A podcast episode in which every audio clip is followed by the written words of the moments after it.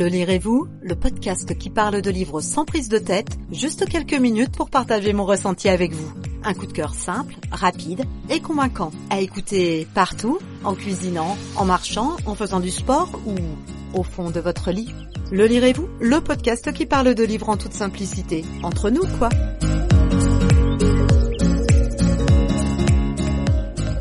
J'espère que vous allez bien, que votre rentrée s'est bien passée, et qui dit rentrée dit évidemment rentrée littéraire. Alors la rentrée littéraire, ça se passe de mi-août à mi-octobre. Cette année, on a droit à 517 textes seulement, un petit peu moins que d'habitude.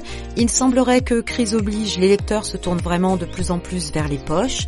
Évidemment, c'est beaucoup moins cher, mais quand même, il y a quelques pépites, des auteurs ultra connus évidemment, certains qui sortent du lot et d'autres qui sont très attendus.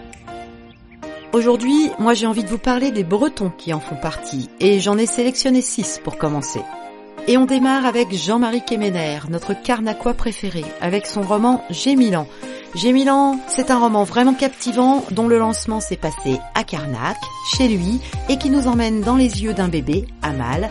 Il va raconter son exil avec la naïveté d'un bébé, mais aussi avec la sagesse d'une personne qui a passé toute sa vie en exil. Et en prime, une nouvelle maison d'édition, les éditions Récamier, que je vous invite à suivre de très très près parce que il y a quelques pépites, quelques auteurs très connus qui l'ont rejoint, et vous allez voir, on n'a pas fini d'en entendre parler. Après, on a Johan Yokono, Vante, qui sort Les vies secrètes de Vladimir, ou La vie fascinante du poète Vladimir Maïkovski, ça va parler des liens ambigus entre l'art et la politique, un peu comme son premier roman, qui parlait de violons prestigieux et de Seconde Guerre mondiale. Ça va se passer aux éditions Slatkin et compagnie, et s'il est aussi captivant que le premier, ça promet encore de belles ventes. Julia Carninon, nantaise, assortie sauvage, aux éditions Iconoclast. Julia Carninon, elle va nous narrer l'histoire d'une femme maîtresse de son destin, qui est entièrement vouée à son restaurant, qui laisse son mari s'occuper de ses enfants et du reste, mais son passé va la rattraper.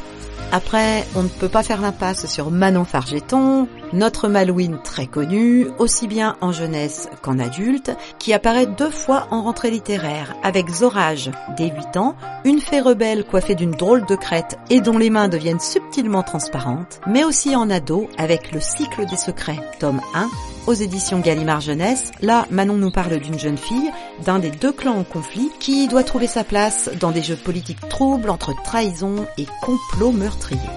Si on se dirige vers le feel good, on a Agnès Martin-Lugan, Malouine également, qui va sortir L'homme aux mille détours le 28 septembre. Là, on parlera des liens du sang aux liens du cœur. C'est l'odyssée d'une famille et il y sera même question de Saint-Malo. Et vous le trouverez aux éditions Michel Lafon. Et on termine par Irène Frein, l'orientaise, qui elle va attendre le 6 octobre pour sortir Écrire est un roman, une réflexion sur l'écriture, accompagnée de conseils pour les apprentis écrivains, et ça sera aux éditions du Seuil. Et voilà pour la rentrée littéraire bretonne. Une prochaine fois, on va parler de rentrée littéraire encore, évidemment, mais cette fois de façon un petit peu plus généraliste. Et voilà, le lirez-vous, c'est fini pour aujourd'hui. Si vous entendez ce message, c'est que vous avez écouté jusqu'au bout. Et pour ça, merci du fond du cœur. J'espère qu'il vous a plu. Si c'est le cas, je vous invite à laisser un avis sur la plateforme où vous l'écoutez et à partager l'épisode autour de vous. Prenez soin de vous et à bientôt. Ciao